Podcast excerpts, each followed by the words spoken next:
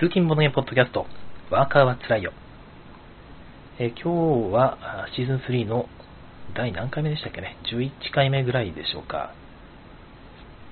えーとですね、ちょっとマイクが、ちょっと声が聞きづらいということで、今日は集音マイクを使っているので、声は大きく聞こえると思うんですが、多分ね、さーというこうノイズがバックに乗っているかと思います。ちょっと一回試しでやってみますので、えーいませんけど、なんかね、あの、レスポンスいただければなと思います。まあ逆に聞き取りにくいとかですね、まあ、そういうこともあるかもしれないので、よろしくお願いします。えー、シュウさんからね、こんばんはということで、えーやっとリアタイですと、ありがとうございます。えー今日はしっかり聞こえてます。ありがとうございます。えーこれまでにアップロードした分も、ちょっとその音声データをいじくってですね、まあ、ノイズは多少乗るかもしれないんですが、音量を上げていきたいと思います。で、このやり方もずっとは多分できないので、また車から録音することも多分あるんですが、まあ、そういう場合はやっぱりね、イヤホンでやるしかないので、イヤホンでやった結果を、その、ポッドキャストの方に上げる場合に、ちょっとデータをいじって聞きやすく、ね、音量を上げてアップロードするようにいたします。はい。ということでね、ゲームマーケット終わりましたね。この大変な時期の中、よくぞちゃんとね、しっかり開催してくださって、えーまあ、アークライトの方もそうですし、参加された方皆さんがね、本当にお疲れ様でございました。大成功だったと言えるんじゃないでしょうか。で確かね、2時間前ぐらいかな、ありましたね。えっと、今回の参加者数が、参加者人数が報告されましたね。2020年秋の11月14日、15日開催の参加者人数につきましてご報告させていただきますと、1日目が8100人、2日目が5200人、合計1万3300人。ということで、えー前回があまさにその1年前ですよね、2019年、19年の秋。がですね、確か1万6000人ちょっとだった気がするので、あの、1日目がね、1日目が1万6000人ぐらいで、2日目が1万3000人ちょっとっていう感じだったと思うので、それから考えると、まあ、半分ぐらいですよね。1日目半分ぐらいで、2日目はもう、もっと下ですね。3分の1とまではいかないけども、まあ、それに近い感じの半分以下という感じになっているんですが、まあ、十分ですね、1日目だけで半分ぐらいに抑えてるっていうのは、もう半分来たっていうことですからね、このご時世で。最盛期の半分来たっていうのはすごいことなんじゃないかなと思います。なんかいろいろその伝え聞く話ですと、うまくいったサークルさんもあれば、まあ、うまくいかなかったサークルさんもやっぱりあって、まあ、それは通常開催でもそうなんですが、まあ、やっぱり全体的にはいつもよりは売り上げが下がったという声がやっぱりメインだったような気がします。あとまあ、その新作があるところないところで明暗が分かれちゃったよという話ですとか、なところですかね。うん。なんか2日目、旧作は2日目の方が売れましたとかいう話もあったので、ひょっとしたらその2日目の方がね、えライト層の方がいつも通り来てくれたのかもしれません。1日目はやっぱりどうしてもゲーマー層の方がいらっしゃるので、まあすでに、あの旧作はすでに持っているという方には1日目は売れずにですね、2日目の方で売れたという形だったのかもしれないですね。いやー、それにしても、まあ、ちゃんとね、皆さん、しっかり参加されて、まあ正直ちょっと羨ましい気分にも なったりしたんですが、私もね、あの参加する権利を自ら手放したので、何も言えませんね。え今、ゲームマーケット大阪の参加者を募集していて、私はちょっとまだやっぱりなかなか行ける感じじゃないので、ゲームマーケット大阪は今回パスさせていただくんですが、ゲームマーケット東京春の方はひょっとしたらいけるかもしれないので、またちょっとね、新作の方を考えながら、参加の方を検討していきたいなと思います。もし会えたら会いましょう。はい、えーとですね、今日の雑談テーマ、ちょっと最初の話が長くなってしまったんですが、今日の雑談テーマは、なんかですね、あんまり思いつかなくて適当に決めたんですけども、あ、その前にコメント来てますね。えっ、と、井上治さん、ね今回、えっ、と、ドキットアイスですね、ラナとパパさんの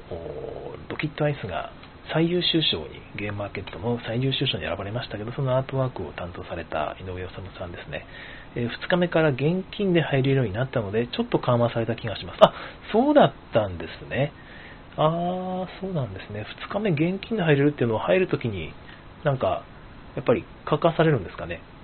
名前とかを。確か、それをするためにチケット制にしてたって聞いたので、違ったらすいませんけども、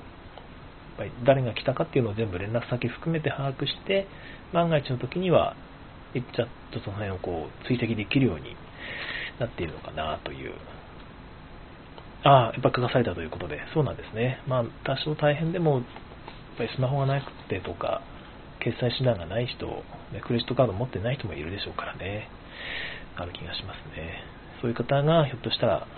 2日目来れたのかもしれないですね。えー、シュウさんは、私は自分は当面ゲームは行けないのでとても羨ましいです。まあ、それぞれ事情ありますよね。当面ゲームは行けないっていうのは辛いですね。えー、井上治さん、あ、ちゃうわ、井上治さんの頭が本当に可愛くて最高ですね、としゅうさん。で、井上治さんありがとうございますということですね。あと、あ、テーブルゲームインザワールド、小野さん、ありがとうございます。今日は最初から聞いています。楽しみにして、え、ましたということで、ありがとうございます。えっとですね、ここで今、あ言うことかわかんないですけど、あれですね、えっと、来週から私、また仕事の方が、あの、遠くの方で1個入りまして、また通勤ボのポッドキャストが再開される予定です。ちょっと最初はまた、あの、仕事に慣れるまでは、しばらくお休みするかと思うんですが、まあ、多分すぐ慣れると思うので、そしたらまた、あの、運転しながらの 収録になるかと思いますので、もうこのゲームメカニクス大全読み聞かせみたい、読み聞かせじゃないわ。子供じゃないんだから。あの、読みながらっていうのは、ひょっとしたらちょっと一旦中断するか、ちょっと不定期更新になる可能性が高いですね。あの、朝も収録して夜もっていうのは大変ですし、朝はやっぱり通勤中暇なので、録音したいっていうのもありましてね。はい。そんな感じです。周さん、通勤タイム歓迎ということで、ありがとうございます。はい。で、今日のテーマなん、雑談テーマなんですけど、まあ、ゲームの値段という内容でお話ししたいなと思ったんですけども、あんまり時間もなくなりましたね。どうしようかな。軽く、まあ、特にあんま決めてなかったので、適当ですけども、ゲームの価格、最近皆さんどうですか？上がったと思います？下がったと思いますかね？まあいろんなシチュエーションがあると思うんですけども、ゲーム、ボードゲームの価格、昔から比べると、全体的には、まあ、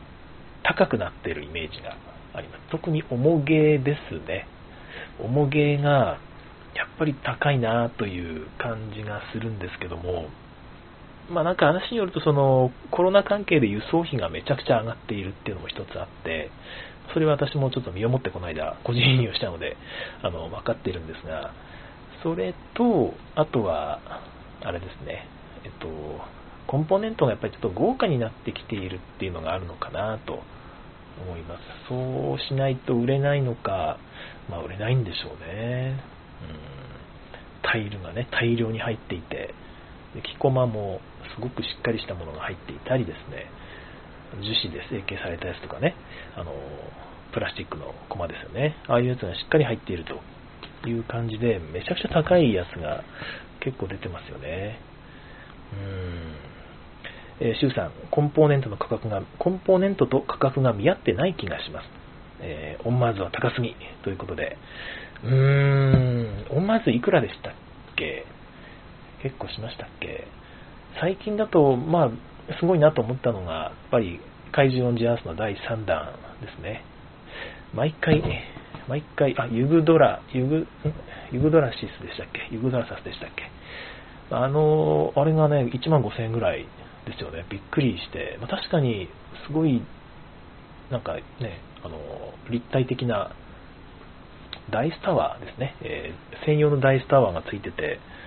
なんかまあ、フィギュアもついてるという感じで、それぐらいするんだろうなと。プレイ時間1日ってすごいですよね。でもそれは、それとして、今回協力型じゃなくて対戦型で1日かけてやるようなフィギュアがついててっていう重げが1万、ね、5000円前後するやつがもう今確か1500万突破してますよね。すごいなと思って。うん。え、1万5000が、えっと、1000個で1500万になるのかな？そうですね。1000個売れたってことですよね。いやー、すごい。いやー、すごい。本当にすごい。だからまあお金持ってる人はいっぱいいるんでしょうね。えっと、テールゲームインザワールドさんですね。えー、ゲームマでは結構なコンポーネントのゲームでも3000円、3500円が中心価格帯だったように思いますと。勝負数で頑張ってるな、大丈夫かなと思いました。うん、そうかそうか、ちょうど現場があったから、現場のね、えー、ゲームの価格帯ですけど、3000円から3500円っていう価格自体はですね、私だいぶ昔から考えると高いと思うんですよね。昔は、現場のゲームって言ったら2000円超えたら高いって言われてた時代で、1500円かなって、もう2000円って言うと高いから1800円かなみたいな感じだったんですよね。まあそれだけコンポーネントも貧弱だったんですけども、でいつからか2000円超えが当たり前になり、2500円でも全然売れるよ。で、3000円はちょっと高いよねっていう時期を超えてですね、もう最近は3500円が当たり前。下手したら4000、5000円する。っていうかまあ別にね、1万円ぐらいのゲームも出てますよね。まあもちろんその、ノスゲムさんみたいな特別な作品はまた別ですけども、普通にコンポーネントがしっかりしてる製品特に普通ね、あのメーカーの製品と見まごうような、すごい感じのゲームが出てて、まあ、それはやっぱりコストかかってるんでしょうね。高いっていう。で、私もボードゲーム作ってる人間なので、3500円でこのコンポーネントっていうのは、儲け出てないだろうなっていうやつはたくさんありますよね。こんどんだけ作ってるのかわかんないけど、まあ、多分、まあね、300作ったとしてもこの価格だったら多分利益ほとんど出ない。500作ったらちょっと出るかなぐらいの勢いですから、まあ、ゲームまで売れれば多少利益出るんでしょうけど、委託とかしたらもう利益ほとんど出ないんだろうなという感じですね。だからゲームマー価格と、そのショップの委託価格が大きく違うやつがたまにあってもですね、なんだこれ、店がぼったくってんじゃないのかっていう話じゃなくて、お店の利益を出すためにはどうしてもね、あの、利益のせなきゃいけないんで、現場の価格がむしろ逆に安いだっていうことですよね。うん。ただそれもちょっとあって、ゲームマで、その価格がやっぱり3500円、4000円が当たり前になっちゃうと、たくさん買えないですよね。だって、お目当てのやつ、目移りばっかしますけど、10個もあったら3万5000円って言われたら、ちょっと、躊躇するよなと思って、まあでもそれでも、ちょっとしたレジャーと考えると安いんですかね。私はちょっとそうそう出せない金額だなとは思いますが、それで、それでも10サークルですからね。はい。え、オンマーズは日本語版26,400円です。あー、見ましたわ。はい。26,400円。すごいっすよね。まあでも、欲しい人は欲しいんだろうという、まあ、こんなこと書くとね、ちょっと買ってる人から怒られそうですけど、いや、それだけの価値があるってことですよね。で、まあ、個人的には、まあ、ボードゲームに私出せる金額って5000円前後なんですよね。で、この間、そのクラマーキースリングのパリ、7480円、本当に躊躇してたんですけど、まあ、クラキンのファンだし、あと見たら、最初だけ送料無料であの取り扱ってらっしゃったんで、もう今だって、えいやって買っちゃったんですけど、面白くてよかったなと思って、面白くなかったら本当に辛かったですね。ただなんか最近出た、あの、ボンファイヤーですね、フェルトの新作の、えっと、黄昏のかがり火でしたっけ？えー、日本語タイトル。ボンファイヤー黄昏のかがり火だっけ？あれが、なんか割と豪華なコンポーネントに見えて、高いのかなと思ったら、税込みで6600円ですよね。だから税抜きだと6000円ってことで、あ割と常識的な金額だって思って、まあ、7000円超えが当たり前の世界だったんで最近。だからまあ6600円なら、ね、ちょっと値引きしたところで買えば、としたら5000円台になるかもしれないみたいな、ちょっと期待がありますけど、あんまりね、値引きうんの言うと、またちょっと怒られちゃうんであれですが、もう本当に貧乏ゲーマーなので、安いところありがたいです。まあ、ボードゲーム自体の価格ももうちょっとやっぱ抑えてもらえると個人的には嬉しいかな。その豪華なコンポーネントもわかるんですけども、そのやっぱ利幅も大きいでしょうから、いいと思うんですが、どうなのかな。やっぱちょっと先鋭化してきてるのかな、ファンの層が。そういう価格帯でも買うって人だけを相手にしてると、先細りしていく気はちょっとしますね。なんとか6000円台ぐらいで止めていただきたいなと思います。重ゲーでもね。すいませんね、貧乏人の発想で。逆に、あの、軽ゲーですね。あの、デパートとか、あの、あそこ、ドンキとかに並んでいるボードゲームは、ま小箱のやつが中心なんですけども、あちらの価格帯はね、1280円とか、本当に安いやつが増えてますよね。1280円のボードゲームって、利幅すごい薄いはずなんですよね。原価が1個多分300円ぐらい、大量に作ってですけども、300円ぐらいだとして、うんと、まあ多分、原作者にお金払わなきゃいけない版権料とか考えると、そこで400円、500円ぐらいいっちゃう気がするんですが、そうすると、その途中のね、流通のところに載せる金額とか、いろいろ考えると、1280円でどんだけ利益出てるのかな、お店にとか、あの生産者にとかね、いろいろ考えると、1280円っていう価格帯のゲームばっかりになっちゃうと、そこはなかなか同人が立ち入るのがなかなか難しいなという気しますね。同じぐらいの規模のゲームを同人で作ろうとしても、どうしても1800円、2000円いっちゃうっていう。感じでそれそれでも利益はあんま出ないですけどね。利益欲しいなら2500円とかにしないといけないんで、なかなかね、そこもだからメーカーがだいぶ大手メーカーが攻めてきてて難しい感じがしますね。うん。だと同人ゲームを作っている人、個人制作、インディーズゲームを作っている人はどの辺の価格帯を一体狙えばいいのかっていうのは割と課題かもしれないですね。現状のその二極化の状況を見ていくと。果たしてどの辺を攻めていけばいいんでしょう。だからまあ、本当にゲームマーケット来るような層だけをターゲットにして考えていかないとダメなんでしょうね。やっぱり所詮インディーズ、所詮って言うとあれですけど、インディーズで作っている段階の間はあんまりそのテントに並ぶようなものを目指すっていうよりは、マニアの人に買ってもらう価格だったら2800円とかでも多少買ってくれるかもしれないですもんね。だから3500円とかか。なるほど。はい、個人的には同人ボードゲームは3000円以内にしてほしいかな。だいぶ面白くて、その、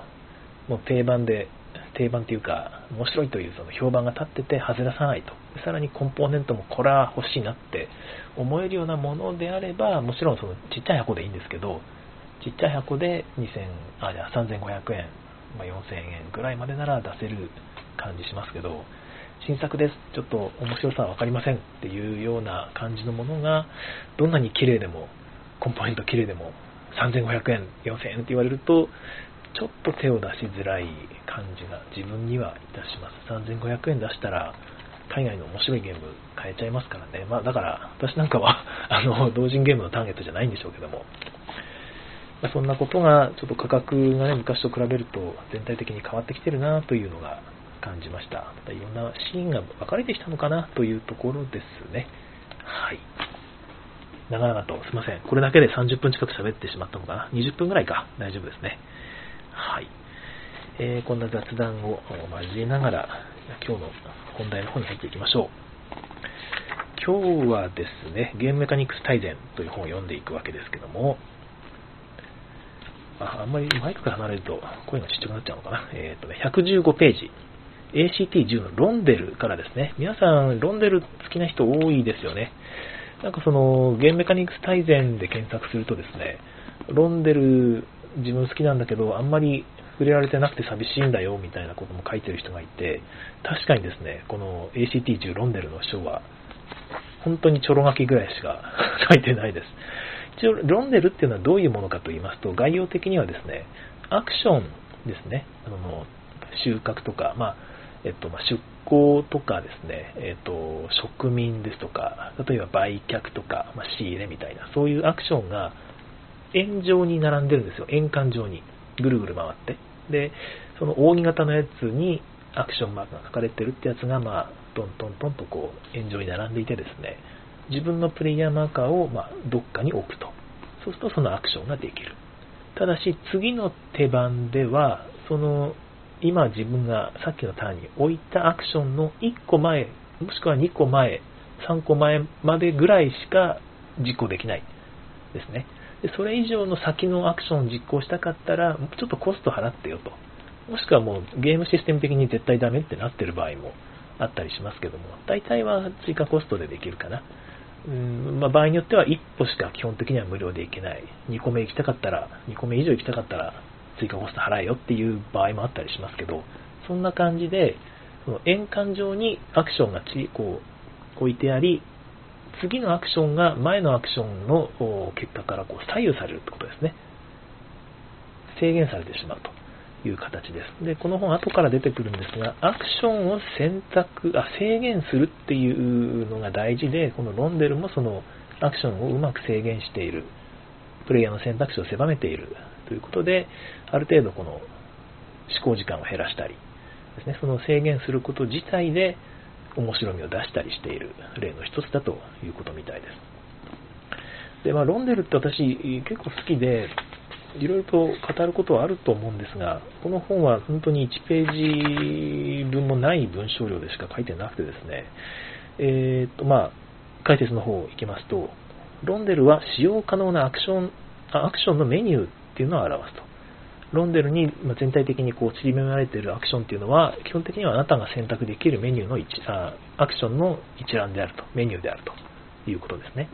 で、基本的なアクションポイントシステム、アクションポイントシステムってね、前出ましたけど、あれの基本形に関係しているんだっていうことで、アクションにコストが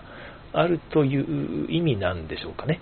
で、ただ、そのコストっていうのが、さっき言ったように、ターンごとに違う。自分の手番、前の手番で置いたアクションからどんだけ離れているかによって異なってくると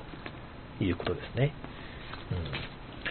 うん、で、え、まあ、毎回コストを収めるために、抑えるために、1個先だけ実行すると。前回やったから、前回後悔っていうアクションやったから、今回は植民だなって、次のやつ。で、植民の後はもう、じゃあ次は売却かなみたいな。一個一個ね、あの、ロンデル上をぐるぐる一歩ずつ回りながらやっていくと、非常に非効率なようにゲームがあの作られているというか、そういう風に作んなきゃいけないっていうのがロンデルだろうなと思います。はい。116ページ次の方行きまして、えー、その、ロンデルってメカニクスでは、トレードオフですね。何か達成するんであれば何か犠牲にしなきゃいけないというトレードオフっていうものと、その計画を立てる。で、そしてその計画を可能な限り効率的に実行するっていう、その辺がロンデルっていうものの、まあ、一番最重要視されるところじゃないかということが書いてあります。うん、まあでも、この辺は大抵のアクション選択メカニクスで あることなので、まあ、今更そう書かれてもなと思うんですが、一つやっぱ計画っていうのはまあありますよね。あの、立てやすいですよね。ずっと、その、なんていうのかな、タイムトラックみたいに、あの、ずっと先まであるわけじゃなくてですね、違うものが並んでるわけじゃなくて、まあ、6種類、7種類ぐらいのアクションが円環上に並んでいて、もう、それはね、ぐるぐる絶対変わらないわけですから、まあ、ロンデルが変わるゲームもあるかもしれないですけど、基本的には見通しはいいですよね。計画が立てやすいっていうのは一つあるなと思っていて、ここにそう書かれてるわけじゃないんですが、計画っていうのは一つキーポイントな気がいたします。あ、コンティニューコイン。ありが、シューさんありがとうございます。24分ですが、今日もコンティニューコイン5個分余っているので、えっ、と、30分以上いけそうです。いつもありがとうございます。はい。で、その時点に実行したいアクションを選んでコストを支払う。えまたは待機してゼロコストにする、もしくは少ないコストでアクションを実行するなどによりバランスを取る必要があるため、えー、だという感じですね。まあなるほど。そう言われてみると確かに手番ごとに、まあ、その自分のターンごとに今回はゼロコストでいけるとか、でもそれをゼロコストでやっちゃうと次のターンはちょっと3歩ぐらい先行かなきゃいけないから少しコストがかかるだろうみたいなまあ、そういう感じの効率的な動きって求められますよね。多分ロンデルの面白いところってその辺なんだろうなっていう気がしますが。で、このロンデルのメカニクス私初めて知ったのはナビゲーターとかナベガドールですね。ナベガドールが最初で、えそれこそさっきから言ってるね、公開して、え、植民して、え、売却しみたいな、そういうものがこう円環上に並んでいてですね、あれはテーマも合ってますよね。なんかその、なんて言うんでしたっけ。あの、船を操縦する丸いやつ。あれとロンデルがちょっとイメージが合っててですね、テーマも合ってて楽しいんですよね。ところがここでですね、全く触れられてないんですよね、ナベガドール。っていうか、マック・ゲルツがそのナベガドールの作者で、まあ、古代とか、コンクルディアとか、それインペリアルとかですね、その辺でマック・ゲルツがロンデルのゲームをどんどん作ってるんですよ。ところがそのマック・ゲルツのゲーム1個も触れられてないくて、1ページ分ぐらいしか触れられてないっていうのは、この本の著者がロンデルのゲームは、まあ、やったことないのかなと いう気がしますね。あの、フィンカしか挙げられてないんですよ。で、フィンカって確かにロンデルなんですけど、あれは、なんつうかな、アクションじゃなくて、あれですよね、資源の獲得ですよね。あの、フルーツとか野菜でしたっけ？が、こう、円環状に書かれていて、そこに置いたら、その、資源もらえるよっていう感じのセットコレクションなので、アクションって言われる、アクションの選択と言われるとちょっと違うというか、どっちかというとあれはマンカラですしね、マンカラというメカニクスなので、マンカラとロンデルは、まあ、関連してはいるでしょうけど、ロンデルの説明でフィンカだけ取り上げて、ナビゲナビガドールとか取り上げないのはどういうことっていうのは、ちょっと思っちゃいますね。うんそのフィンカの説明が書いてあるんですが、内容はマンカラの説明なので、マンカラの方の話を読んだ方がいいのじゃないかなという感じなので、ここでは割愛いたします。まあ、ロンデルですよね。自分でロンデルのゲームを作りたいなと思った時もあったんですが、同人ゲームで、あの、公開の時代でしたっけね。そうですね。公開の時代という素晴らしいゲームを I, I love you さんが作られているんで、あれ良かったですよね。あれもロンデルの一種だと思います。その進む方向をちょっと変えられたりするのがまた面白いんですが、あれも大航海時代がテーマで、ぐるぐるぐるぐるですね、港を回っていくと。で、各港で取れるアクションが、それぞれね、特徴がついていて、止まったらそこでアクションをすると。あれもちょっとね、資源の獲得みたいなところは少しあるんですが、まあ、売却がどっかでできたりっていうのもあって、楽しかったですね。で、その、止まった先のロンデルのアクションを自分だけ強化していくみたいなこともできるんですよ。えー、公開の、公開の時代、すごく面白いので、ぜひ遊んでください。アークライトさんからね、製品版出ていますね。うん、ロンデル、まあ、ロンデルの作り方の一つはやっぱり順番にやっていくと非効率になるっていう仕組みをどうやって作るかなんでしょうね。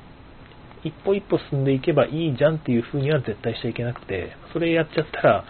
全く論んでるの面白いところなくなっちゃうので、多分、あの、公開の時代はそうなってるわけじゃないんですが、公開の時代はね、うまいことなってて、あの、港ど、ここに立ち寄って、あっちに立ち寄ってっていうことを各やらないとできなくなってるんですよね。でそうじゃなくて、純粋にアクションの取捨選択をさせるような、あのまさにマックゲルツの、マックゲルツ風のロンデルを作りたいんであればですね、周回させるっていうのをちょっとイメージした方がいいのかなっていう気はしています。私もロンデル系のゲームを作りたくていろいろ考えてるんですが、まずそこかなと、基本は。一周させると。一周させるとボーナスがもらえるようにするということです、単純な話。あの、ナベガドールですと、一周させる動機としてあるのが、あの、音、なんだっけ、王への、王の、なんでしたっけね。なんか、王関係ボーナスみたいな感じですね。あの、自分の得点を2倍、3倍、4倍ってやっていける、えっ、ー、と、チップを1個取れるんですよ。それが一周しないと取れないようになっててですね、そこをなるべくゲーム中たくさん取りたいから、もう一歩一歩進んでいっても別にまああのゲーム全然できるんですが、それをさせないようになっている。そんなことをしていたら、得点伸びないよっていう風な仕組みになっているわけですよ。だから、あまあ、そういう風にした方がいいんだろうなという気はしています。うまいことね、えー、できたらいいんですよね。えっ、と、シュウさん、ロンデルは古代からですが、ゲルツのロンデルも洗練されていますね、と。うん。あその、シュウさんの初ロンデルですね、は古代からということみたいです。ゲルツのロンデル洗練されてますよね。やっぱり、どんどんどんどん同じメカニクスにこだわって、まあ、作っていってるだけあるなという気はいたします。今のところ、同人ゲームでロンデルで成功してる例って、公開の時代以外なんかあるのかな？まあ、これもロンデルだって言えばロンデルみたいな形にはひょっとしたらなるのかもしれないですが、そんな感じで、しばらくまたね、ロンデルの面白いゲーム作ってください。私も遊ばせていただきたいと思います。では、117ページの方、次の方に行きましょうかね。えー、っと、あ、おかげさまで30分超えました。ありがとうございます。コンティニューコイン、助かります。ACT11、アクションの選択制限、117ページですね。英語ですと、 Action Selection Restructions、Restrictions か。うん。 Action Selection Restrictions。なんか、韻を踏んでますよね。いいですね。 Action Selection Restriction。なんだろう、これ。えー、概要として、これ何かっていうと、ちょっとね、私も読んだんですけど、割とふわっとしたこと書いてあるなっていうのが、アクションを制限するメカニクスだそうです。プレイヤーが選択できるアクションが制限されているメカニクスということで、多分ですね、ロンデルも、このアクションセレクションリストリクションなんでしょうね。アクションの選択制限。気持ちいいからちょっと英語で言っちゃいますけど、このその解説の方を見ると、117ページの中盤の方の解説を読むと、その重要じゃないアクションですね、もしくは有害なアクション、今選びたいアクションじゃないものを選択余儀なくさせるメカニクスもありっていうことが最初に書いてあるということは、まあ、そういうことなんだろうなと。そのプレイヤーが一番効率的な動きをしたいのにできなくさせると。だから悩むと。まあ、答えが見つかってるような、これが一番いいじゃんってアクションを選べるんならつまんないですよね。そうじゃなくて、今回はこれ選びたいんだけど、それ選ぶにはコストがかかったり、そもそも選べねえんだよなっていうところのジレンマをさせると。あえて、今、最も効率的じゃないアクションを選択せざるを得ない状況にプレイヤーを追い込むっていうようなあそういうメカニクスなのかもしれません。ちょっとね、あのネガティブなんで、こういう書き方すると、いや、それ面白いのってなっちゃう気はするんですが、実際、実装されたゲームを見ると、まあ、面白いんですよね。だから、ここで出てるのが、アクションドラフトであったり、アクションドラフトだと、そこの中しか手札できたやつしかなかったり、見えてる場に出てるやつしかなかったり、前の人が取ったアクションはもう取れないというような制限ですよね、がされていたりしますし、アクションの回復って話も出ましたよね。えっ、ー、と、一回使ったアクションも使えなくて、でもどっかでちょっと一旦休みますっていうと、これまで使ったアクションが全部手元に返ってくる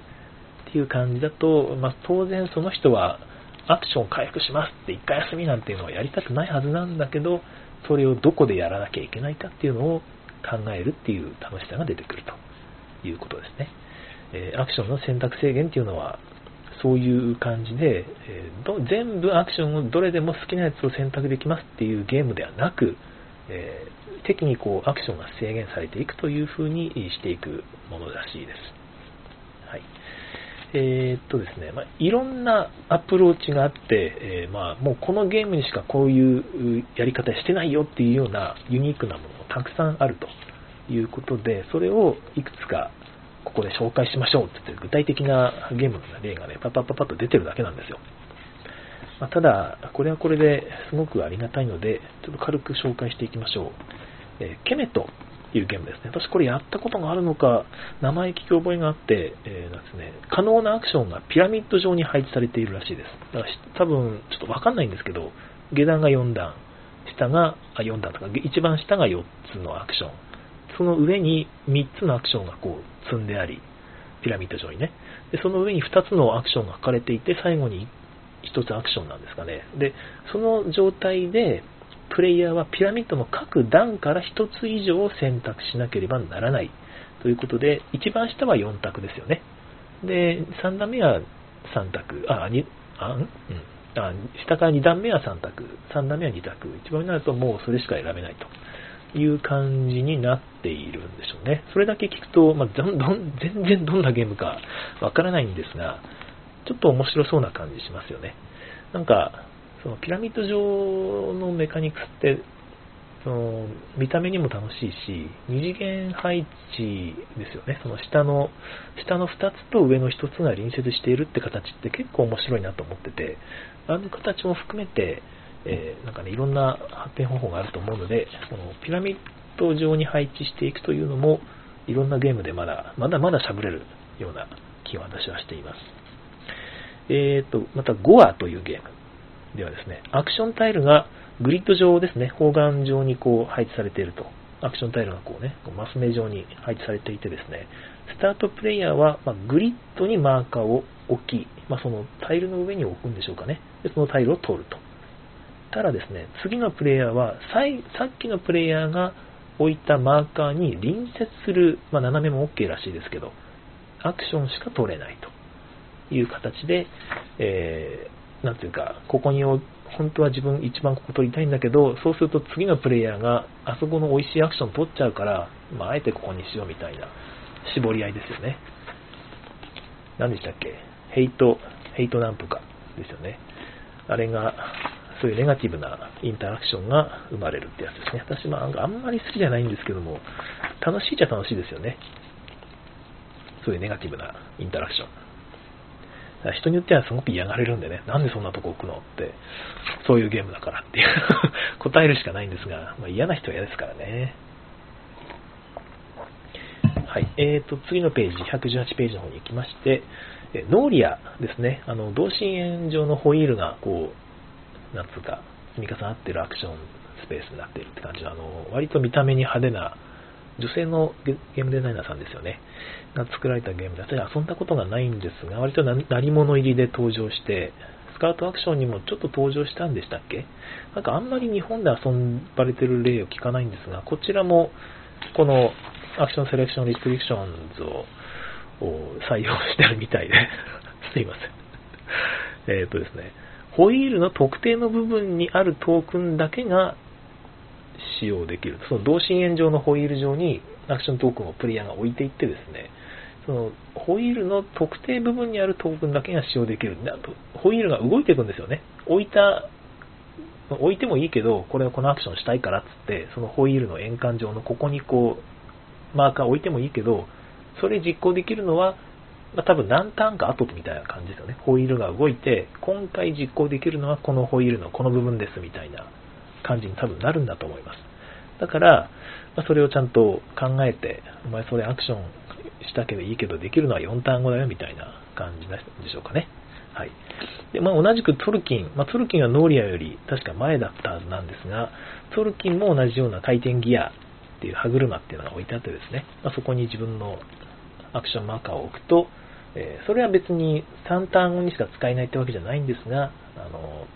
どんどんこう発展していくんですよね。ターンごとにギアが回転して、さっき置いたアクションあのワーカーがより強いアクション、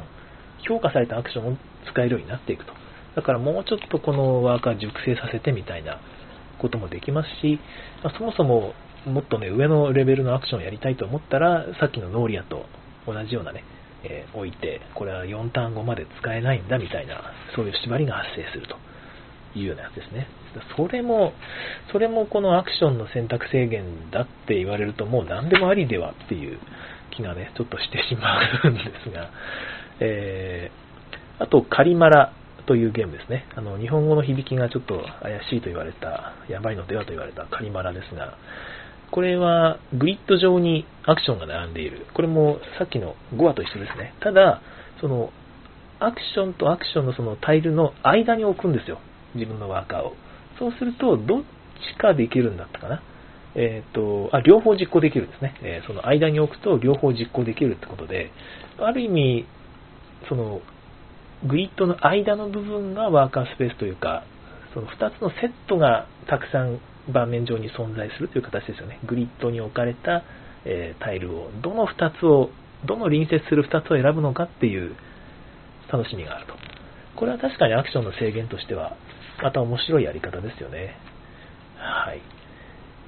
このやり方ももうちょっとなんかしゃぶれそうな気しますよね。まあ、いろんなゲームで使われてるんですが、そんなに難しくないし、あの、見た目的にも楽しいし、プレイヤーにとっても分かりやすいっちゃ分かりやすいので、それでいて悩ましいじゃないですか。だからこのシステムもいろんなところで使ってもいいんじゃないかなという気はします。えー、マニトバっていうゲームですね、次の例。確かやったことがないんですが、なんかいろんな色のディスクがこう積み上げられたタワーがあるそうです。1本だけかな、まあ、そのディスクのタワーが1個あってですね、多分英語で見ると、その単数形か複数形かでわかるんですけど、日本語になるとね、この辺失われ失われちゃうんですよね。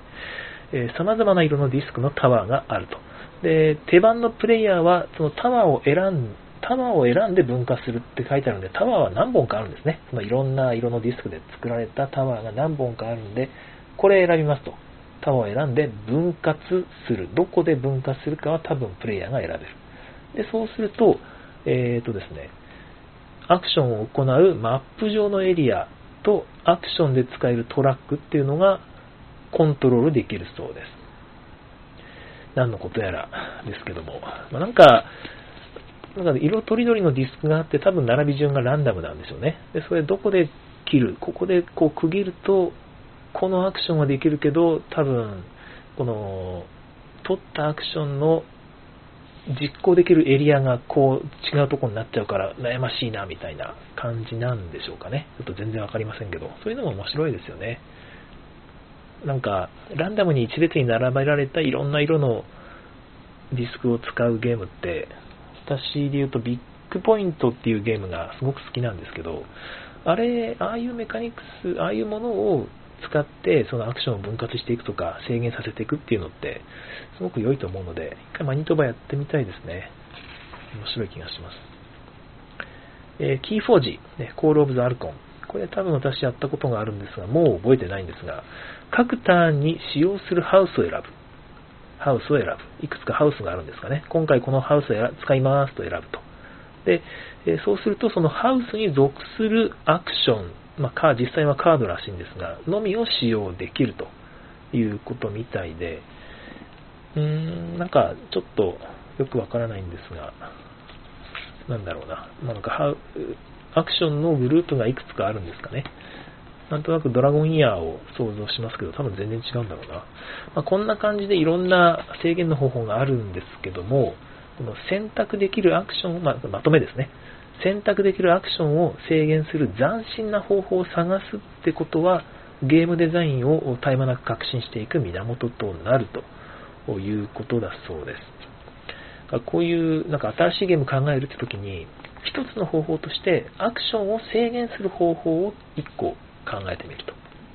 これが新しいゲームの、まあ、いいアイデアになるし、こんなのやったことねえよとかですね、SDJ じゃねえかみたいなことを言わ言ってもらいたかったら、こういうことを考えてもいいかもしれないですね。SDJ はちょっと違うかもしれないんですが、いいですよね。アクションを制限する斬新な方法。もう一個私があると思うのが、資源のあの分配方法も多分新しく考えると、多分いろんなゲーム新しく出てくるんだろうと思ってるんですが、それ以外にもこのアクションを制限する方法っていうのも一つの切り口として、なんか優秀な気がしますね。なんか皆さん思いつきます？アクションを制限する斬新な方法、なんかありますかね？軽く今考えています？全く考えてないですけど。うーんと、じゃあ、そうですね。アクションを制限する斬新な方法。まあ、サイコロを振ってみたいなのはよくありますよね。出た目のアクションしてできませんとかね。斬新、結局斬新な方法思いつかないですけど、あの、カップに入ってる駒をね、狙った数出して、その 狙った、出た数分、数の場所のアクションしてできないみたいなやつもありましたね。名前ちょっと忘れてしまいましたが、あんな感じですよね。斬新なアクション制限の方法。うん。なんかこう、やっぱりランダムが関わると多少いいんでしょうかね。パッとはやっぱり思いつかないですね。複雑な方法とか、なんかなのかな。まあ、2次元の配置を利用するんであれば、まあ、ヘックス上にこうアクションを散りばめて位置関係でみたいなですよね。こことここの位置関係のやつしかできませんよとか、そんな感じですかね。まあ、全然面白くないでしょうけど、将棋の盤面みたいなところにアクション、いろんなミニアクションがこう散りばめられていて、まあ、ここは資源が取れるとかね、ここに行くと売却できるみたいな状態で、えー、そのアクションを取ったらチップがなくなってもそのアクションできないと。で、その盤面を桂馬跳びで移動していく。ここ、こういったら次桂馬跳びでやっていく。多分めんどくさいだろうな。まあ、さっきの5話の変形ですよね。いやー、多分つまんないだろうな。わかんないけど。ネタ的には面白いのかな。まあ、例えばそんな感じですよね。なんかアクションの選択制限をうまいこと考えてみると、なんか一つの新しいゲームを作る練習になるかもしれません。これ聞いてる方、今ね、あの、新しい、あ、思いつきましたってあったら言ってくださいね。えー、ではその間に119ページ、次の項目いってみましょうか。ACT12、 Variable Player Power、Variable Player Power ですね、英語だと。複数形ですが、これはよく言われる、プレイヤーごとに違った固有能力があるパターンですね。まあ、有名なところだと、ここに出てるゲームではあまりないですが、私が知ってるのは、まあ、トルキンの拡張とかもそうですし、えー、っと、ああとですね、あれ、マルコ・ポーロとかですね。マルコ・ポーロとかもそうですよね。プレイヤーごとにすごく特殊なこういう能力があって、全然違うね、それぞれのプレイヤーが違うゲームをしているという。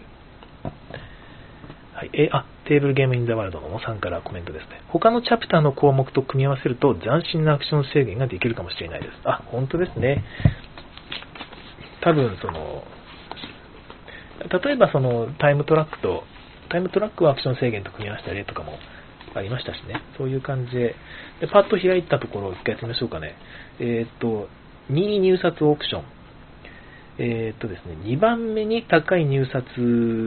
まあ、なんかオークションを行って、えっ、とですね、2番目に高い入札額が、最高入札が払う金額になるというメカニクスみたいです。ありますね、そういう金額、オークション。一番高い値段をつけた人の金額じゃなく、2番目に、えー、競りを、値段をつけた人が、結局、その金額が支払う金額になるというメカニクスですけど、これをアクション選択と関連づけてみましょうかね。うん。まあ、そのアクションをやりたい人はオークションをやりっていうぐらいの 適当なやつしか思いつかないですけど。まあ、アクションと競りを関連づけるのは基本的にはワーカープレイスメントがやっぱり一番シンプルな形でしょうから、それを複雑にするっていうのはどうなのかという気がしますが、そうですね。なんかその、競りアクションのもらえる個数を、このアクションをやった時のもらえる個数をこうオークションさせるとかも面白いかもしれないですね。俺は2個で、俺は10個欲しい。いや、俺は9個でいいよって。じゃあ、俺は6個でいいってって、どんどんどんどんこう、下げていくんですよね。最終的にはもう僕1個でいいんで僕にやらせてくださいってなるっていう、そういう競りでアクションを、なんか弱さを選択させるとか、どうですかね。まあ、実は、あ、そうだ、思い出したんですけど、僕は昔考えたゲームでまだ作れてないんですが、あの、あ、そうだそうだ、でもありました、ありました。あったからやめたんだ。あのですね、今回何アクションできるかっていうのをせらせるゲームありましたね。名前なんだっけ？なんか舞台のゲームだったような気がしますけど、シェイクスピアだったかな？あの、今回何アクションできるかっていうのを競りさせるんですよね。握り競り。で、まあ、たくさんたくさんそのやりたい人は手番数が遅れてしまうという、手番数じゃないわ、あの、手番順が遅れてしまうというやり方ですね。あれもあれで、まあちょっと実行できるアクションを制限してるわけじゃないんですが、数を制限してますね。なるほど。お、テーブルゲームインザワールドのさん、競りで2位じゃないとアクションできない。競りで2位じゃないとアクションできない。これはでも、どういうことだろう。競り、競りをして2位じゃないとアクションできないから2位になりたい。競りで2位になりたい。あ、握り競りをするという感じかな。握り競りで2位を狙う。で、その2位の人だけアクションできると。で、その、できるアクションの回数が、逆で方がいいかもしれないですね。握り競りでパッと開けさせて、まあ、アクション実行できるのは、一番握った人なんだけど、そのの、この個数は2位の握った数によって決定されるとか、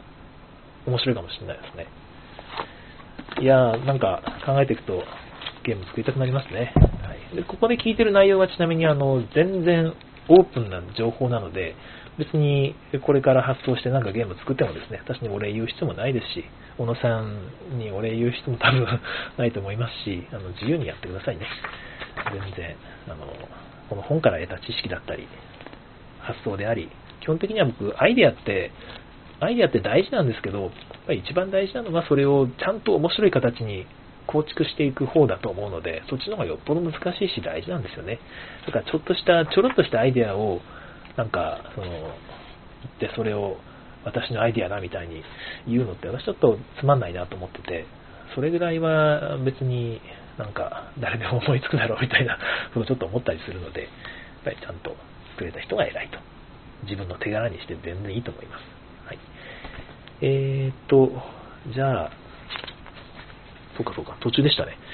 バリアブルプレイヤーパワー、あと10分になっちゃった。はい。そんなに長くないはずなので、バリアブルプレイヤーの方行きましょう。まあ、さっきも言ったように、こういう能力ですね。プレイヤーごとに固有能力です。で、一応工事のメカニクスということで、まあ、アクションの解決方法とかシステムそのものを、まあ、上の方のメタ的な視点から一気に変えてしまえるようなことを導入できるということみたいです。で、各プレイヤーに他のプレイヤーとは別に独自のプレイヤーパワーがあるというのが典型的なパターンあということなんですけども、うん、典型的なパターンであると書きながら典型的じゃないパターンの話がちょっと書かれてない感じがするんで、まあ別に そういうもんなんでしょうね、基本的には。で、デューンというゲームを、まあ、例に出してるんですが、その、派閥によって差別化されると。で、原作っていうのがあるので、そのテーマをうまくこう強調できるらしいんですよね。あるプレイヤーは、その、フレーメンという惑星に住むフレーメンという派閥の人はですね、どこにでも軍隊を設営できると。いうことで、惑星の危険にうまく対処できる。で、また、宇宙、宇宙旅行を支配するギルドというプレイヤーは、フレーメン以外のプレイヤーがその惑星の表面に戦力を移動させるたびに、追加で、えお金を獲得できるとか、まあ、そういう、なんかちょっとストーリー性があるというか、キャラクター性が、まあ、キャラクター性当然ですけどね、あのキャラクターごとに違うから、プレイヤーごとに違うキャラクターですから、キャラクター性が当然出て、結果的にストーリー性がちょっと強調されるというようなことがあるんだろうなと思います。で、まあ皆さん言われてることですけども、ゲーム体験が向上して何回も繰り返しプレイしたくなりますよね。ちょっと他のやつでもやってみたいよっていうことです。でただ、まあ、これもよく言われることですけども、プレイヤー側に複雑さと認知的負荷を増加させると、ちょっと難しくなっちゃうなと。当然、まあ、標準ルールがあるのに加えて、さらにこういう能力を見なきゃいけないわけですから、下手したらね、他のプレイヤーの能力もちゃんと分かっておかないと、なんか、勝てないよみたいな感じになっちゃうからダメですよね。あんまり複雑にすると。で、ここで書かれてるのは、プレイヤーパワーを前面に出して成功するゲームというのは、非常にシンプルなフレームワークに基づいているゲームであると。あのあんまり元のゲーム、共通ルール部分をシンプルにしなさいと、ここには書かれています。例として挙げられているのが、コズミックエンカウンターですね。私ちょっとこれ遊んだことがないのでね、なんか本読んでもピン、いまいちピンとこないんですが、まあ、基本的にはその戦闘があり、各プレイヤーが数字カードをプレイし、追加でトークンを追加することで、数比べをするだけみたいです。この基本ルールが。で、そこをうまいことをそのプレイヤーキャラクターでちょっと複雑にしているということらしいので、このバリアブルプレイヤーパワーのゲームを作りたければ、本当に基本システムをシンプルにして、そこを、まあ、なんかいじるって形にすると作りやすいよということみたいです。実際どうなのかな、私も同じ作り方でちょっと考えたことあるんですけど、なかなかいろんなバリエーション考えるの難しいなという気はしますけども、どうでしょうかね。やっぱり、なんかもうちょっとあるんでしょうかね。えっ、ー、と、まあ、なんかあとは、ついたてとかにこういう能力書かれることが多いよとかいう感じのことが書かれてるだけですが、もう一個はあれかな、あの、ついたてにこういう能力書くんじゃなくて、デッキという形でこういう能力を表現するっていうやり方もあるみたいなことを書かれてますね。でまあ、こういうふうにすると、いちいちそのデッキの内容を全部説明するっていうことはま普通しませんから、あの遊びながら、こんなカード出てきたって、こうプレイヤーに驚きを与えつつ、少しずつ教えていくことができるという意味で、まあ、いいんじゃないでしょうかということみたいです。まあ、最後に負の側面としては、ちょっとやっぱり、その初心者にとっては、その特定のキャラクターを最大限活用するっていうのはなかなか難しいので、最初のプレイの結果がですね、なかなかちょっと不満足になるかもしれないということなんですよね。っていうのも、ここに書いてないんですが、私よくあるのが、あれですね、テラミスティカもまさにこのバリアブルプレイヤーパワーのキャラクターなんですが、やっぱりちょっとピーキーな能力が多くて、第1ターンで、1ラウンド目であそこまでやっておかないと、このこのキャラの能力っていうのは最大限活かせないんだよみたいなことが、まあ、往々にしてあるわけですよ。でも、初見でそこまで見抜ける人っていなくて、そうするとなんかしょっぱいキャラだねっていう印象しかないみたいな結果になりかねないので、なかなか、まあ、能力の調整難しいよなという気はしますね。その、突き詰めるとめっちゃくちゃ強くなっちゃったらやっぱ良くないですし、ギリギリのところをうまくやったらすごく、まあ、十分強いっていうぐらいに抑えるためには、初心者にとってはちょっと難しいキャラにやっぱなりがちなのかなという気がします。はい。